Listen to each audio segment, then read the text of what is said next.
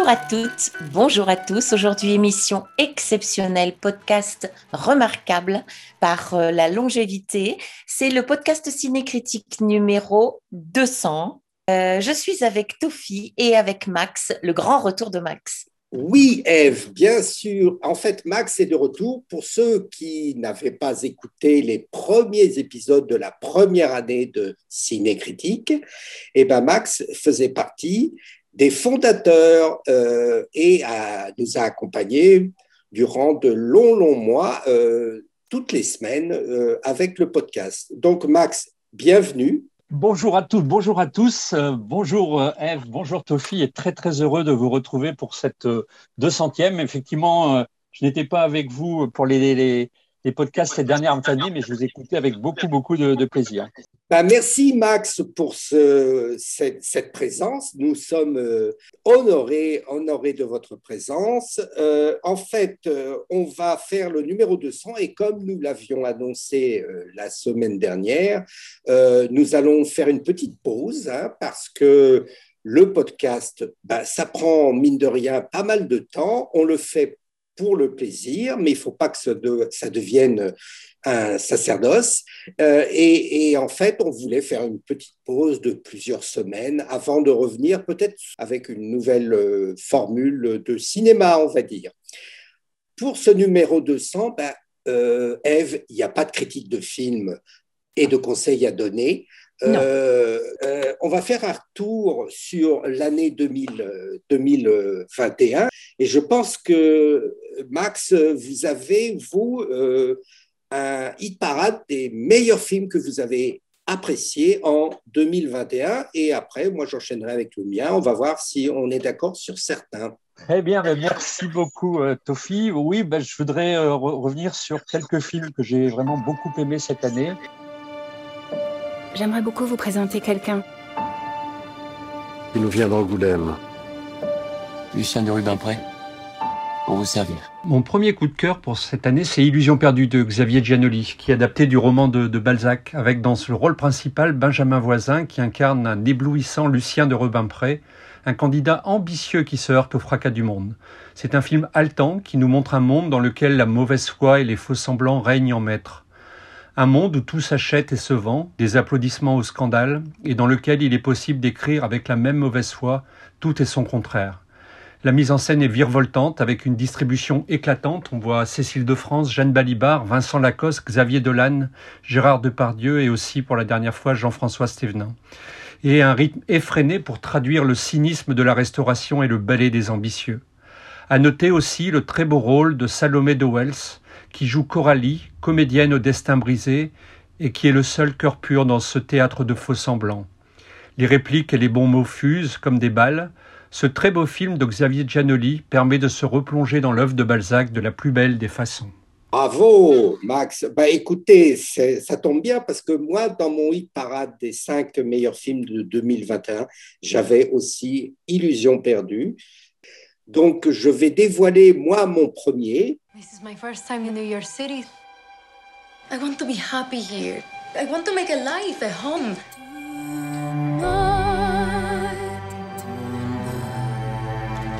Are you ready? Tonight is about family.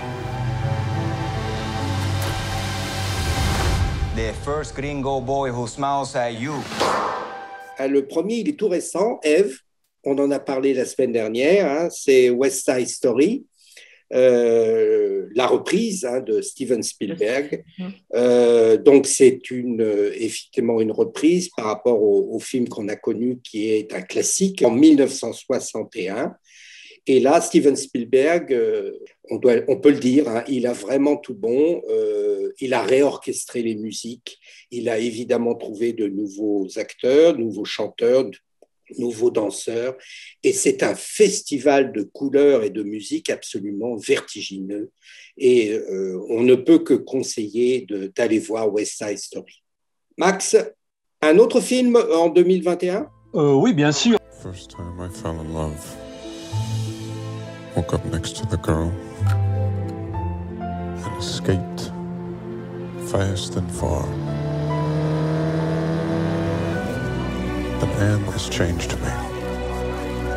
What I see in her is obvious. What she sees in me. Je voudrais enchaîner avec un autre film que j'ai beaucoup aimé aussi, qui est un film euh, qui s'appelle Annette, le dernier film de Léos Carax avec Marion Cotillard et Adam Driver. Donc c'est le film qui avait fait l'ouverture du, Festival de Cannes en juillet. Donc ça, c'est l'histoire d'un coup de foudre entre Henri et Anne, euh, deux stars dans leur domaine. Hein. Lui était en comédien de stand-up avec un humour très féroce et elle en cantatrice de renommée internationale. Ils filent à vive allure en voiture, en moto, en bateau. Euh, et Anne va mettre au monde Annette, un bébé euh, étrange à nos yeux, mais pas au, au leur. Euh, les, parents euh, adorent cette, cet enfant. Mais que se passe-t-il pour que leur histoire d'amour se dégénère? Il y a une passion à l'électricité foudroyante qui les entraîne jusqu'à l'excès. Il y a peut-être les penchants morbides de Henri. Euh, en fait, ils y perdent une partie de leur âme, d'autant que la presse people est, est aux aguets. Il y a des chansons pop, des ballades, des arias d'opéra, du glam rock, du R&B, la partition symphonique des Sparks, le plus baroque des duos pop, transforme cette odyssée à la fois en comédie musicale et en opéra tragique. Les Oscarax nous offrent une flamboyante histoire de cinéma, splendide et déchirante, sur l'enfance brisée, l'amour et la haine. Et comme l'a joliment titré le Libé, on se lève tous pour Annette. On a pratiquement les mêmes listes, hein, parce que j'avais noté effectivement Annette euh, donc c'est un film franco-américain, hein, puisque Léos Carax est, euh, est français d'origine, mais la production est américaine et les acteurs sont, sont américains, sauf, sauf l'actrice qui est notre actrice française euh, préférée, qui s'appelle Marion Cotillard. Cotillard. Voilà. Alors, euh, pour la petite histoire, Annette, euh, qui est sortie dans le courant de l'année, je crois au mois, de, au mois de mai ou au mois de juin, est sortie en Blu-ray et DVD. Vous avez l'intention de, de, revoir le film, bah, c'est tout à fait possible et c'est un très beau cadeau à faire. Et puis c'est l'occasion pour ceux qui n'ont pas vu le film bah, de le voir. J'ai aussi un, autre, un autre film, moi j'ai un film iranien en 2021, qui est La loi de Téhéran, qui est un, polar, un policier, on va dire, euh, iranien, euh, dans les bas-fonds de Téhéran, d'un metteur en scène qui n'est pas très connu en France, qui s'appelle Saed Rostaï, et qui nous a plongé dans les faubourgs et les bas-fonds de Téhéran d'une manière absolument vertigineuse, avec des plans absolument incroyables, que ce soit dans les dans les bas quartiers de Téhéran, là où vivent les gens pratiquement dans la rue, et puis aussi des scènes de prison absolument incroyables, puisque c'est l'histoire euh, d'un système euh, pénal euh, iranien absolument incroyable, puisque en fait, qu'on soit trafiquant ou assassin, on est passible de la peine de mort donc il n'y a pas d'issue possible. Euh, et, donc, euh, ce qui explique qu'en fait, en Iran et notamment à Téhéran, il y a un, taux de, trafiquants absolument incroyable. Et s'il y a des trafiquants, c'est qu'il y a des consommateurs. Donc voilà, la loi de Téhéran, je crois qu'on ne, on peut encore le voir sur les écrans, mais c'est un, un très très grand film. Un autre film Max? Je voudrais parler d'un autre film iranien que j'ai vu ces dernières semaines et qui m'a aussi euh, complètement euh, ému. C'est Le diable n'existe pas de Mohammad Rasulov. Ce film met en scène quatre histoires distinctes, autonomes, mais reliées par le fil rouge de la peine de mort. Quatre histoires sur le refus de tuer ses semblables dans l'Iran moderne. Mohamed Rasulov place le curseur non pas sur l'oppression, mais sur ceux qui résistent, et cette désobéissance peut conduire à l'isolement, à la destruction, à la privation de ceux qu'on aime. Ce film magistral confirme l'inspiration d'un cinéaste qu'il censurait dans son pays. Il a obtenu l'Ours d'Or à Berlin en 2020. Oui, alors ce film, on l'avait chroniqué, hein, donc il y a 15 jours ou la semaine dernière, je ne sais plus. Donc c'est effectivement un film qui compte. Euh, ce qui est assez prodigieux, c'est de constater la, la richesse euh, du cinéma iranien. En effet, sort euh, cette semaine le dernier film de Asghar Farhadi, l'un des plus grands réalisateurs euh, iraniens, qui s'appelle Un héros, avec Amir Jadidi dans le rôle principal. C'est l'histoire de Raïm qui est en prison à cause d'une dette qu'il n'a pas pu rembourser et lors d'une permission de deux jours, il tente de convaincre son créancier de retirer sa plainte contre le versement d'une partie de la somme. Mais, mais les choses ne se passent pas comme prévu. Et donc c'est un véritable thriller dans la ville de Téhéran, à la recherche d'argent, de témoins, etc. etc. C'est absolument saisissant. On vous le conseille, bien sûr. Alors moi, j'ai rajouté un, cinquième, hein, qui est le, le film de science-fiction Dune du Canadien Denis Villeneuve. Euh, Dune, c'est effectivement l'adaptation d'un roman de science-fiction absolument euh, incroyable qui est très difficile de, mettre en image, d'adapter au cinéma. Mais Denis Villeneuve l'a réussi et, j'ai trouvé ce film absolument prodigieux avec une poésie euh, dans les images, dans, les interprétations, dans le choix des décors qui est absolument incroyable.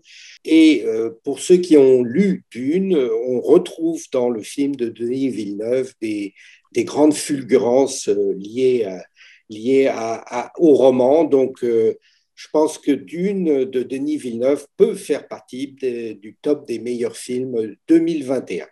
Encore un autre, Max? Un autre film, oui, plus léger, qui est Julie en 12 chapitres de Joachim Trier. Pour le charme dévastateur de l'actrice principale, la merveilleuse Renata Reinsve, qui a obtenu très justement le prix d'interprétation féminine à Cannes. C'est à la fois drôle et bouleversant. Euh, sous des faux airs de comédie romantique, le film dynamite joyeusement les injonctions à se mettre en couple pour nous offrir le portrait d'une génération, ce qu'on appelle les, les millennials, d'insatisfaits chroniques. C'est un film sur l'introspection, l'analyse des sentiments, le désir ou non de maternité, la fidélité et l'infidélité. C'est à la fois tendre, inventif et déchirant. On a beaucoup aimé, on avait programmé aussi ce film euh, quand il est sorti sur les écrans français et, nous avions aussi beaucoup aimé ce film qui est très très original.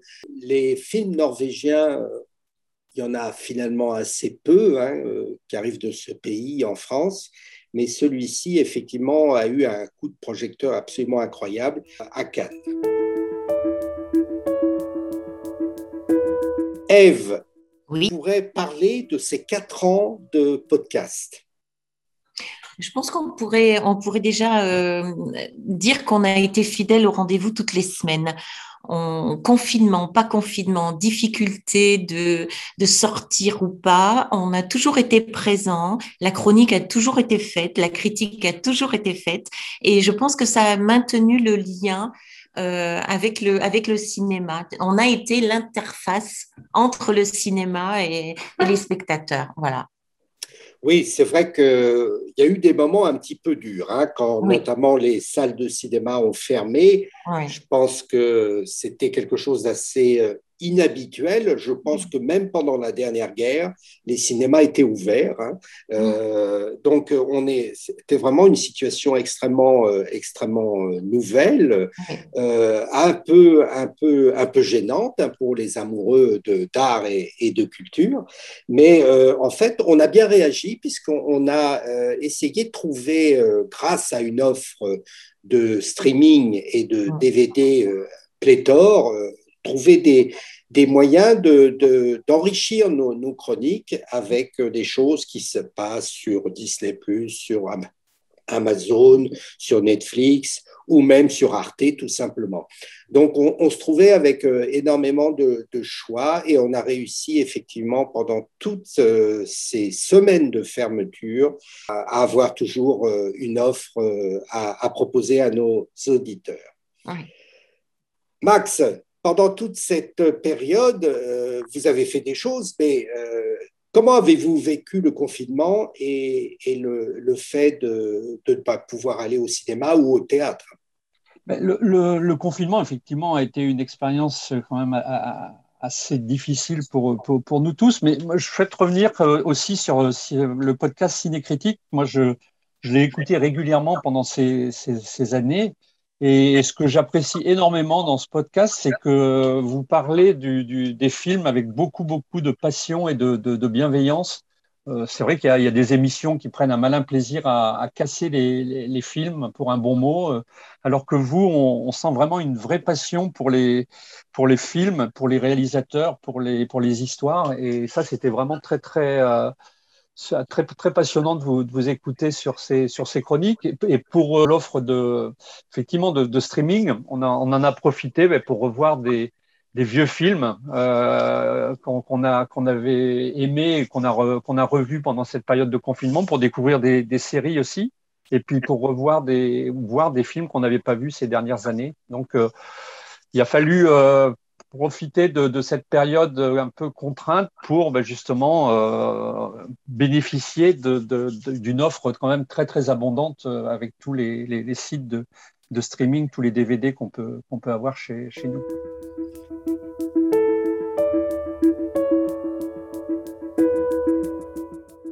Alors justement, à propos des anciens films, je, je vous invite à écouter euh, l'interview que j'ai faite euh, d'une auditrice de notre podcast qui a une particularité, c'est qu'elle est beaucoup plus âgée que nous et c'est une personne qui va nous parler du cinéma, le cinéma qu'elle a aimé quand elle était plus jeune et elle va le comparer avec le cinéma d'aujourd'hui. Donc on lui laisse la parole. Alors, je suis avec Nelly. Nelly, bonjour. Bonjour, Tofi. Est-ce que d'abord on peut commencer par une petite présentation? Oui, bien sûr, oui, bien sûr, oui. alors, qui êtes-vous et que faites-vous? Bon, alors, moi, je suis Nelly, je suis à la retraite. Bon, j'ai fait beaucoup de choses dans mon existence, euh, en passant par la comédie. Après ça, j'ai été courtier de banque. Après ça, j'ai été, avant, j'étais chez Danone. Enfin, j'ai fait des tas de choses. Mais de toute manière, le métier de comédienne implique que si on veut survivre de temps en temps, il faut s'impliquer dans des tas de choses. Euh, serveuse, euh, j'ai tenu des galeries d'art, etc., etc., etc. Voilà, et puis, et puis ben maintenant, j'écoute beaucoup plus les, les critiques donc entre autres ciné-critique, euh, parce que j'ai moins de... Je, sors, je vais encore au cinéma, au théâtre, au spectacle, mais pas à, une certaine, pas la même cadence qu'à une certaine époque, je dois dire. Alors, c'est ça qui nous intéresse, bien évidemment, c'est que vous avez euh, démarré euh, votre carrière de comédienne, mais aussi de spectatrice, il y a un certain temps. Ah oui. et donc, ce qui serait intéressant, c'est que vous puissiez nous parler de, des débuts que vous avez eus en tant que spectatrice au cinéma quel, euh, quel, souvenir vous avez de cette période? Alors, je ne sais pas si ça démarre dans les années 60 ou 70. Et, et ensuite, jusqu'à aujourd'hui, quelle vision vous avez du cinéma aujourd'hui par rapport à celui que vous avez connu quand vous étiez euh, adolescente, par exemple, ou, ou jeune adulte? Ah oui. Mon premier film, tenez-vous bien, j'avais 9 ans, 8 ans, c'était en 1943. C'était donc pendant la guerre et maman m'avait euh, emmené voir l'éternel retour avec Madeleine, Madeleine Sologne pardon, et Jean Marais. 1943, c'était au, Capitole à Blois. Je m'en souviens, mais ça, ça a été mon premier souvenir. Et c'est une image qui me reste. Peut-être que c'est fantasmé depuis ou je ne sais pas, mais il me semble que dans ce film que je n'ai pas revu depuis, à un moment donné, Madeleine Sologne, qui était ravissante d'ailleurs, qui a été, je pense, après ça détrônée par euh, Michel Morgan et Jean Marais. Ils étaient beaux tous les deux, et ils étaient dans une barque avec, euh, c'était dans une espèce de brume. Mais après ça, j'ai su, ça représentait en fait Tristan Isolde. Enfin, c'était le, pas le même sujet, mais c'était, ça avait été transposé au cinéma. Il me semble, il me semble. Mais ça, c'est de mon tout premier souvenir. Alors, c'est un drame sentimental Ah oui, bien sûr, bien sûr. Et j'avais lu ça. Dire que je comprenais pas tout, mais j'avais, j'avais aimé et cette ambiance de cinéma. C'était la première fois que j'allais dans, un, dans une grande salle comme ça. C'était, c'était formidable. Après ça, après ça, oh, y a... Alors après, euh, on attaque les années 50, non? Alors je me souviens très bien des années 55, 60, mais tout ça, ça se mélangeait un petit peu. Mes grosses impressions aussi, ça a été par rapport à une découverte qu'une amie m'avait, euh, m'avait accompagnée à ce moment-là et m'avait initié pratiquement à ce cinéma. C'était les films de Kurosawa. Et j'avais été très, très, très impressionnée par ces films japonais qui avaient une dimension et quelque chose. D'abord, c'était tout un autre esprit. Euh, c'est très loin de la philosophie et des films français. C'était une autre dimension de, de rêve. Toute cette période des films japonais, de cette période-là, et de Kurosawa en particulier, et c'était absolument magnifique, magnifique, en noir et blanc, avec, avec une Bon, évidemment, la, la, technique n'était pas aussi perfectionnée que maintenant, mais même avec ces images, comme une espèce de, de, de, de bande dessinée, avec l'impression, d'abord c'était en noir et blanc. Et je dois dire que le noir et blanc, il me semble, apporter peut-être beaucoup plus de... On s'attachait peut-être beaucoup plus au sujet et on était peut-être moins euh, distrait. distrait que par la, couleur, qui apporte quelque chose à ce film avec Jean-Pierre Mariel, euh, qui s'appelait Tous les matins du monde. Vous avez là une couleur, mais c'est, on retrouve les, les, on a l'impression de retrouver, parce qu'on n'y était pas, la sensation de, de, de ces intérieurs de l'époque, de cette espèce de chose enveloppante. Euh, et où, la musique, et là, la musique dans ce film-là a énormément d'importance, bien sûr. Mais quelquefois, la couleur, ça apporte, mais quelquefois, ça enlève euh, de la profondeur au sujet. D'accord. Oui, je vois très bien ce que vous voulez dire, surtout que les films de Kurosawa qui sont apportés, on va dire, euh, universels, euh, utilisent beaucoup des cadres fixes, la lenteur, pour présenter des choses. Donc évidemment, on est très très loin des films ah, des bah, années 2010 euh, ou 2020 qui sont très énervés, on va dire. Alors c'est vrai que la couleur, bon, pour les films comiques, c'est bon, c'est au contraire, ça apporte quelque chose. Et, et, là justement, par rapport à certains films comiques entre guillemets, par exemple de Laurel et Hardy ou de Chaplin, très jeune, maintenant peut-être moi, j'en sais rien, mais quand je les voyais, je ressortais de là, en général, j'avais envie de pleurer. C'est paradoxal, pour, euh, pour, des films comiques. Parce que euh, là, il y a quelque chose dans Laurel et Hardy, c'est drôle, mais en même temps, je ressentais comme quelque chose de, très gênant, de, de, de, grinçant. De grinçant, je, ne dirais pas pitoyable, mais la personnalité de chacun, enfin, à travers ses personnages, et de même que les Buster Keaton. Il y a quelque chose, je ne pouvais pas rire. C'est comme ça. Alors, si on avance dans le temps, oui. donc nous sommes en 60. 60 euh, dans l'histoire du cinéma, notamment en Europe, bah, c'est la nouvelle vague, c'est Truffaut, c'est Romer, c'est des gens comme ça. Oui. Est-ce que, est que vous avez des choses à dire sur cette période ou on attaque euh, dans toute cette période, j'aimerais évoquer quelques comédiennes, comme par exemple Emmanuelle Riva. La première fois que je crois avoir vu cette comédienne, c'est dans Hiroshima, mon amour. Et je dois dire que depuis, euh, dans tous les films, on voit des scènes de sexe, de machin, etc. Enfin bon, euh, c'est très déployé, on voit tout ça. Mais pour moi, la plus belle scène d'amour et de sensualité, c'est cette scène où elle est dans les bras de ce comédien japonais et on voit une perle de sueur sur son épaule. Ça, c'est, je trouve ça émouvant, mais absolument. Euh, pour moi, c'est la plus belle scène d'amour qui puisse exister, tellement c'était très beau. Et puis, il y avait une autre comédienne aussi que j'aimais bien dans cette époque-là, c'était Delphine Seyrig qui avait une espèce de présence évanescente, enfin qui avait un, langage, une voix extraordinaire. Mais elle était absolument, elle tenait toutes les choses et puis c'était justement avec ces, metteurs en scène qui demandaient dans la subtilité. Marianne Bad, par exemple, que tout le monde n'a pas. Je sais que ce film n'a pas plu. Moi, il m'a beaucoup plu parce qu'il y a une intériorité, il y a une relation euh, entre, les, entre les personnages qui va au-delà de la sensibilité. C'est très étonnant entre autres, entre autres. Par rapport à cette euh, période que nous venons d'évoquer, il y a aussi toute une période où on a découvert les films américains. Et là, justement, on a, découvert la couleur. Là, je pense à ça parce que dernièrement, il y a eu un film où est apparue euh, Eva Garner, la comtesse aux pieds nus. Mais la première fois que j'ai vu euh, Eva Garner dans un film, c'était dans Pandora. Et là, c'était en 54, 55, si mes souvenirs sont bons. Et c'est très curieux parce que la vision de ce film, elle est, superbe, elle est magnifique, elle est extraordinaire. C'était tout nouveau, bien, bien sûr, pour moi en tout cas. Et j'ai découvert euh, un endroit où ça s'est tourné, c'est-à-dire Tossa de Mar, en Espagne.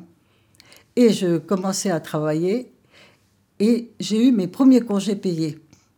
J'ai appris l'espagnol et je me suis dit, c'est là que je veux aller passer mes congés payés. Et c'est grâce à ce film.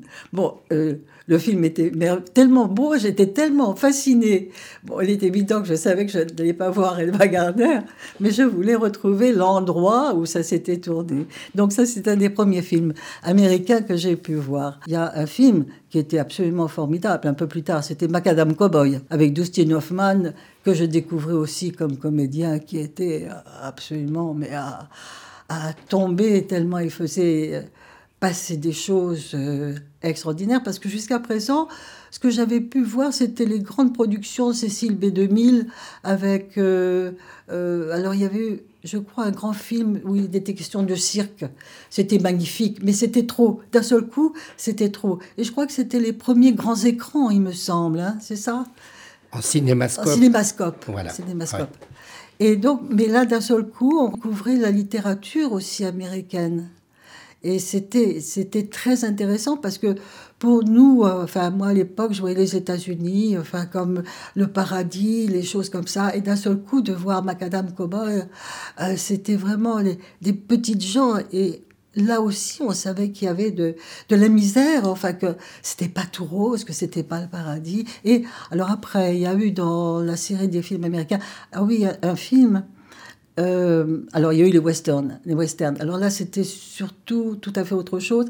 Mais je me souviens d'un, c'était à l'Ouest rien de nouveau, je crois.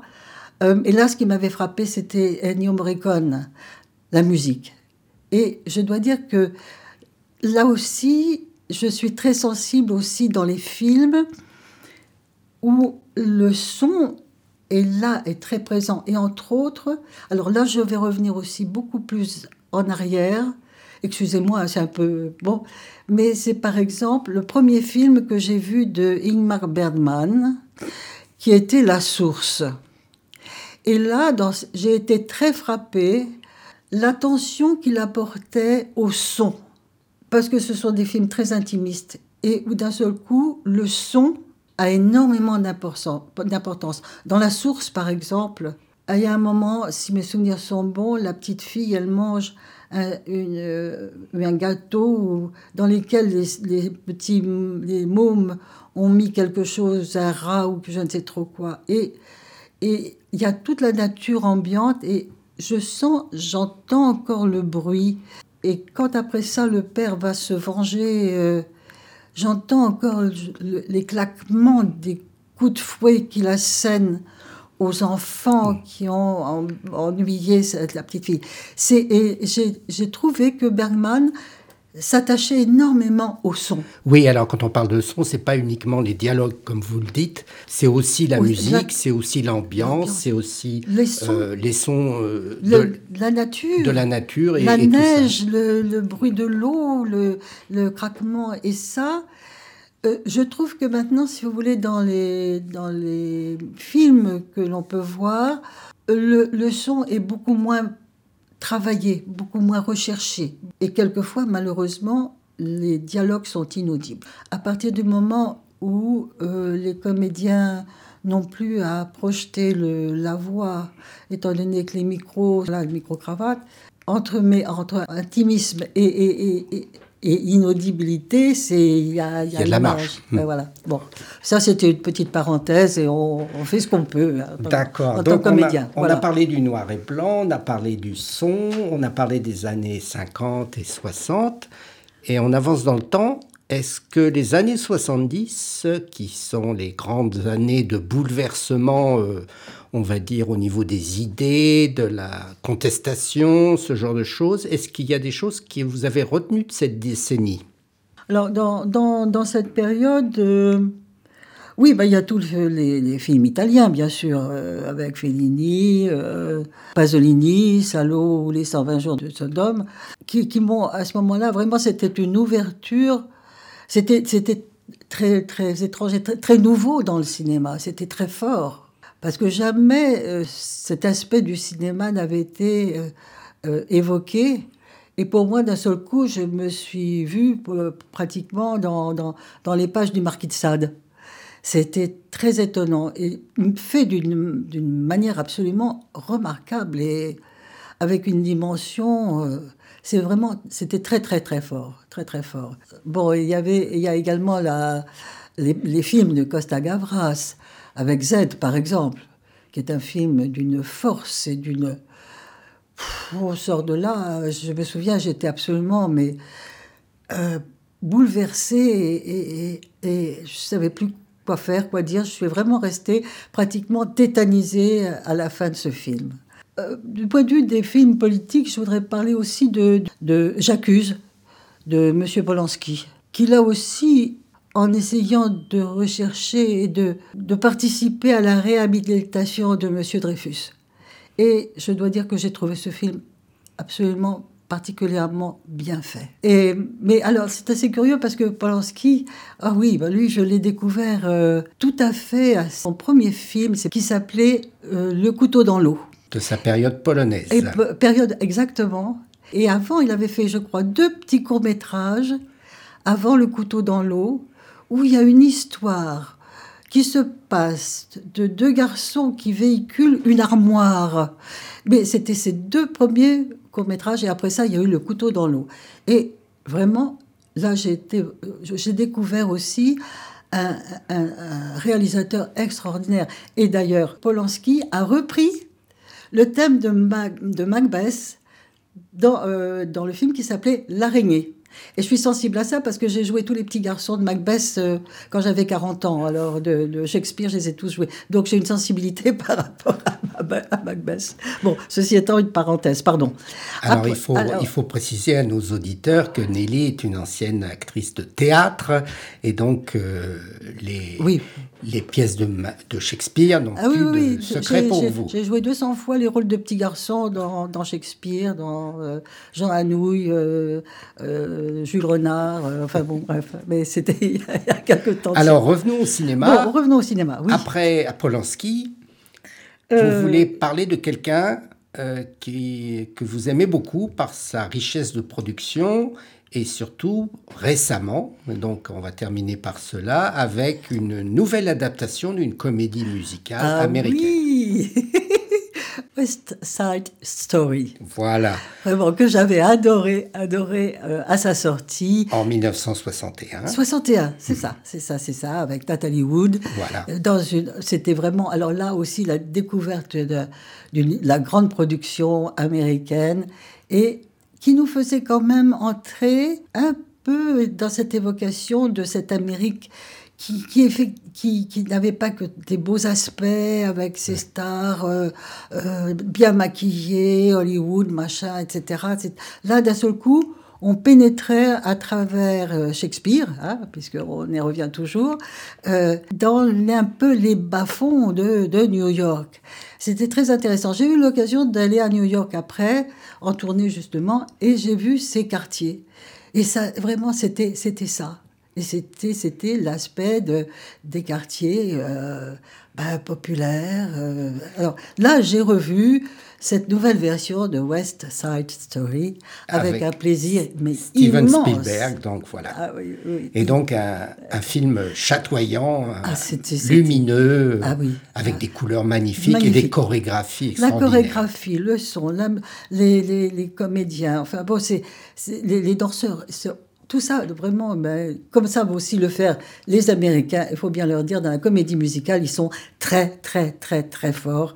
Et depuis Ginger Rogers, entre autres, c'est tout, tout est fait à la perfection. C'est, extraordinaire. Pour ça, c'est, on, on s'en on, sort de là absolument. Bon, effectivement, la fin, euh, bon, c'est pas. Alors le film est beaucoup plus noir que la version de, originale hein, de 61. Oui, Donc, euh, bah, je crois que c'est un, un, choix, voilà, que que Steven Spielberg a voulu faire en en montrant bah, une, une réalité euh, Absolument. contemporaine Oui, qui oui. était oui. peut-être encore plus, Je crois que plus noire que celle qu'on oui, en- de maintenant, 61. Oui, oui, oui, absolument. Voilà, bah c'est sur cette magnifique production américaine que nous avons terminé notre survol du cinéma européen. Merci beaucoup. Nelly. Au revoir, Tofi. Merci. À très vite.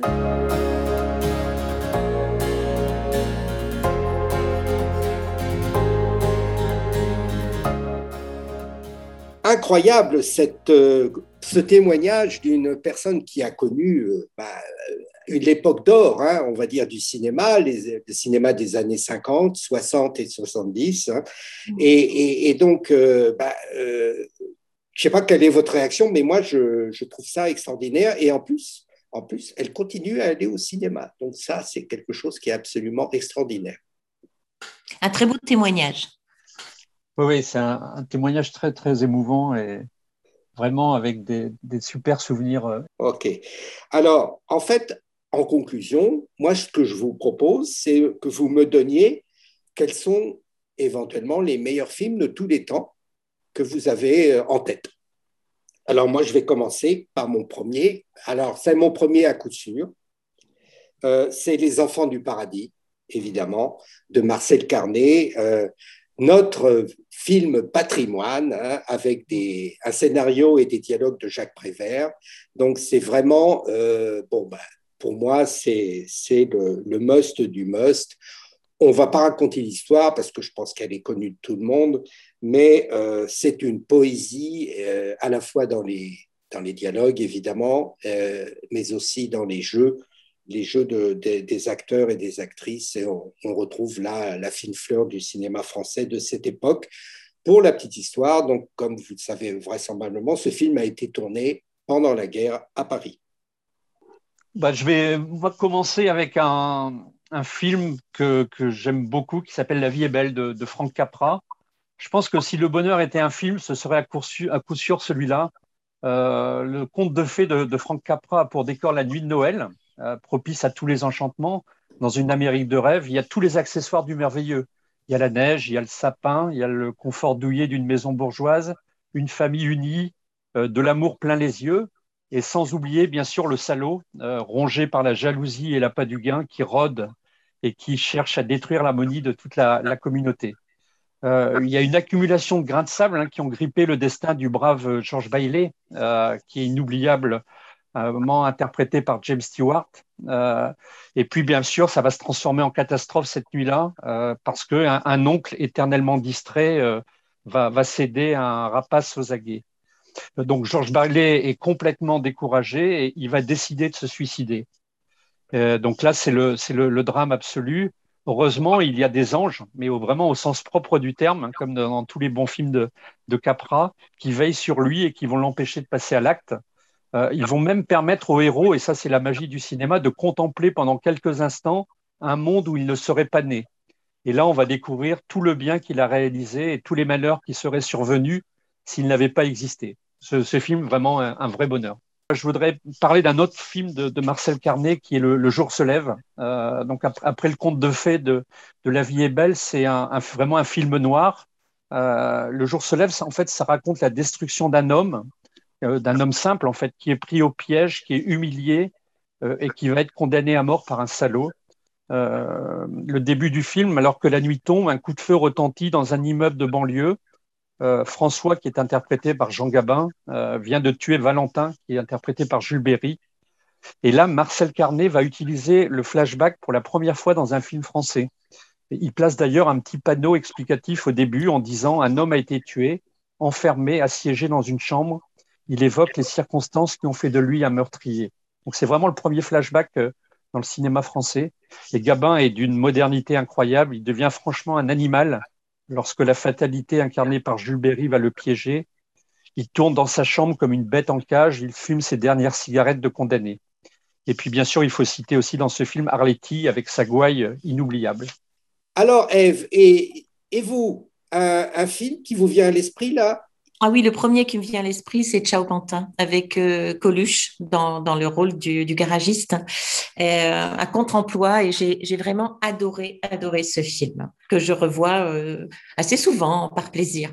Oui, effectivement, c'est un des rares films où Coluche joue un drame en fait, parce qu'on connaît, le, on connaît le comique, évidemment. Euh, il a été dans de nombreux films comiques, mais là, c'est un des rares films dans lequel il joue un drame. Donc, il, avec, euh, il prend sous son aile un jeune, Richard, un jeune, mm. Richard Anconina, un jeune qui a fait des bêtises, qui est plus ou moins trafiquant de drogue et qui va euh, en fait avoir un problème.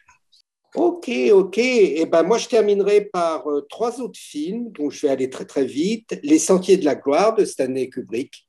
Donc euh, le premier film antimilitariste au monde, euh, un film sur l'horreur de la guerre de 14-18, dans lequel Stanley Kubrick vraiment est d'une puissance absolument extraordinaire. Je mettrai aussi euh, Elephant Man de David Lynch parce que c'est un film sur la différence et la tolérance. Et donc, c'est un très, très beau film en noir et blanc, comme Les Sentiers de la Gloire. Et puis, euh, je terminerai par euh, le majestueux Le Guépard de Lucchino Visconti, parce que Le Guépard, c'est bah, l'histoire d'une famille noble qui qui est en fin de règne, hein, on va dire, et euh, Visconti a toujours euh, traité avec beaucoup de, de panache euh, cette caste dont il était issu, et tous les acteurs ici, dont le jeune Serge Reggiani à l'époque, et, ils sont tous absolument extraordinaires. Max, encore un film? Très bien. oui, bah, rapidement, il y a Citizen Kane d'Orson Welles, un film qui a vraiment marqué mon adolescence avec ce, ce mot très mystérieux, Rosebud. Euh, et on va découvrir un, personnage tout puissant qui en fait est rongé par un traumatisme d'enfance. Euh, c'est vraiment un film virtuose, une œuvre étincelante. Et puis un autre aussi, euh, c'est La route de Madison. Sur la route de Madison, euh, un film à voir et à revoir pour Clint Eastwood qui n'en finit pas de, de, vieillir en beauté et, Meryl Streep qui dans ce film est hyper sensuelle. Euh, l'alchimie entre les deux est vraiment magique dans, sur la route de Madison. Eh bien, vous avez compris, vous avez euh, à l'écoute trois personnes qui sont fans de cinéma. Donc, euh, on a été très heureux de partager notre, passion pendant tous ces quatre ans. Hein. Je pense qu'on va réfléchir à une nouvelle formule hein, pour ne rien vous cacher. puis, on en reparle dans quelques temps. Donc, soyez, soyez à l'écoute. Euh, le mot de la fin? Max, et ensuite on terminera par Evelyne. Bah, moi, je vous souhaite de, joyeuses fêtes de, fin d'année et profitez-en pour voir et revoir euh, des superbes films. Je vais vous souhaiter également à tous et toutes de très belles fêtes de fin d'année. Hâte de vous retrouver avec une nouvelle formule. Merci à Tofi, merci à Max pour tous ces moments de partage et de, de rendez-vous euh, hebdomadaires. Et ça, c'est magique de pouvoir se retrouver ensemble ou pas, à distance, ça marche quand même. C'est magique, vraiment magique. Merci à tous. Eh bien, au revoir. Merci évidemment à tous nos auditeurs, puisque sans eux, le podcast n'existerait pas. On vous embrasse et, comme le disait Max, retournez au cinéma. au revoir.